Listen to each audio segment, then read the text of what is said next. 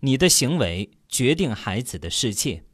朋友们，大家好，欢迎收听由张斌播讲的《听听别人怎么说》节目。今天的节目跟大家分享《人民日报》评论上的一篇文章，题目是“你的行为决定孩子的世界”。最近，两个熊孩子引来全世界的众说纷纭。日本一个男孩用石头砸路边汽车和行人，恼火的父亲。让他在森林边下了车以示惩罚。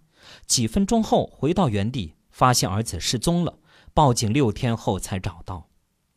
美国一名四岁男童在动物园游玩时攀爬进入大猩猩的围栏区，为了救孩子，动物园方面只好将大猩猩射杀。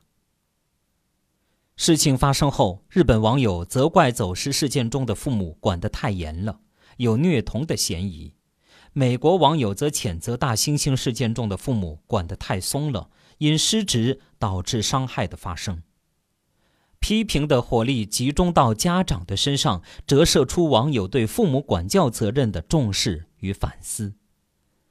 未成年人的理性思辨、分析、选择能力，往往和其年龄、所受家庭教育、社会环境等有密切的关系。家庭作为最小的社会单位。是儿童接受社会化影响的第一来源。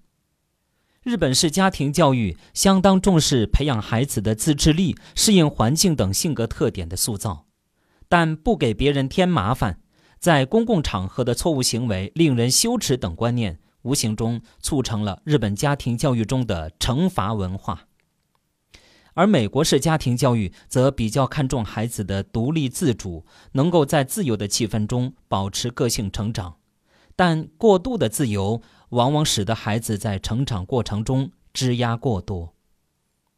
父母是孩子的第一任老师，不会正确的爱孩子，不知道该如何给孩子适当的爱，是当下不少为人父母者的共同缺失。比如，有些父母片面追求爱的教育，让孩子的生活中充斥着盲目的赞美和鼓励。有些无私奉献、不求回报，让孩子们习惯于接受，不懂得付出；有些只重视孩子的成绩，而忽视对他们的情感关怀。在这样的教育环境下成长，孩子难免会出现心理承受能力差、以自我为中心、缺乏责任感等人格缺失。殊不知，进入社会之后，一味索求外界的包容和忍让。迎来的将是比打骂更残酷的结果。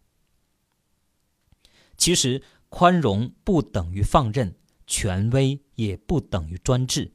家长有管教孩子的义务和责任，但孩子并不仅仅是家长的私有财产。在台湾，如果孩子有严重不良行为，甚至犯罪，少年法院。可以要求父母接受规定时间的强制性教育，以保证责任缺失的父母能够及时得到矫正，为孩子未来的健康成长提供更优质的家庭保障。在美国，更是有公权力监护机关和众多民间的监护组织合力监督父母，连给孩子刮痧，一旦处置不慎，都可能引来警察。这在我们看来或许有些夸张了。但是，未尝不是父母表达浓浓亲子之爱时可以从反向思考的一个角度。你的行为决定孩子的世界。有国外教育观察者坦言，儿童的快乐主要不是来自物质享受，而是来自全力保护他们、让他们自由成长的环境。诚然，教育方式和理念正随着社会进步不断变化着。但家庭的责任始终没有，也不能减弱。让爱的教育更有质量，我们可以做得更好。好，朋友们，感谢大家收听由张斌播讲的《听听别人怎么说》节目。刚才与您分享的是发表在微信公众号《人民日报评论》上的一篇文章：“你的行为决定孩子的世界”，作者是高石。感谢大家的收听。